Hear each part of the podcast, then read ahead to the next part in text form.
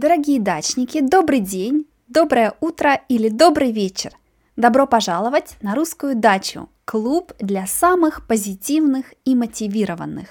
Если ваше кредо по жизни всегда продолжать учиться, этот клуб для вас. Сегодня наша тема «Говорим с инспектором на дороге».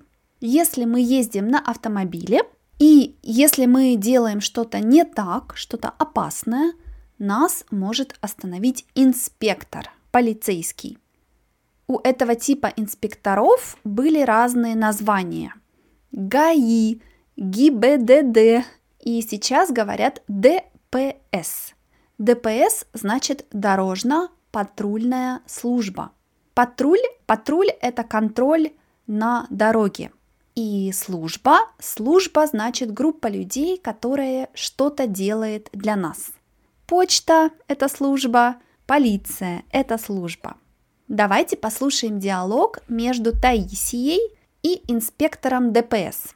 Первый раз, потом посмотрим на новые слова, а затем послушаем диалог еще раз быстрее. Поехали!